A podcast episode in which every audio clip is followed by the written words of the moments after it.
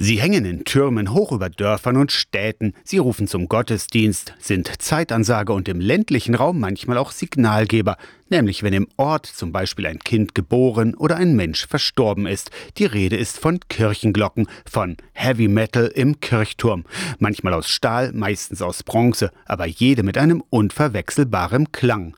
Alle diese Klänge werden im Internet in einer Glockendatenbank gespeichert und hörbar gemacht. Create Soundscape, auf Deutsch erschaffe eine Klanglandschaft. Das ist die Idee der akustischen Glockensammlung auf der gleichnamigen Internetseite. Eine digitale Karte, eine Markierung, dahinter erklingt die Glocke können Sie dann auf so eine Karte gehen und äh, zoomen ran und dann ploppen lauter Kirchtürme auf und Sie können die anklicken und können dann die Glocken dort läuten.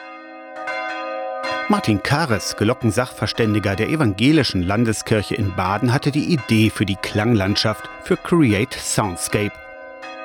Hier hört ihr die Glocken der Stephanuskirche Hörsingen in der Börde, drei eher kleinere, zwischen 200 und 400 Kilo schwer. Dazu Bilder der Kirche von außen und innen. Glockenfan Hendrik Hopfenblatt aus Eberswalde war dafür in Hörsingen. Wir haben Geschichtsvereine, die sich darum kümmern. Es gibt Einzelpersonen, aber wir haben eben besonders auch Materialien für Jugendliche, für Jugendgruppen entwickelt. Da gibt es Tutorials, wie man sicher auf den Turm kommt, wie man gescheite Aufnahmen macht, wie man die hinterher auch schneidet, die Aufnahmen. Ob Jugendfeuerwehr oder junge Gemeinde, insbesondere junge Leute sind angesprochen, aber bei Create Soundscape kann im Prinzip jeder mitmachen.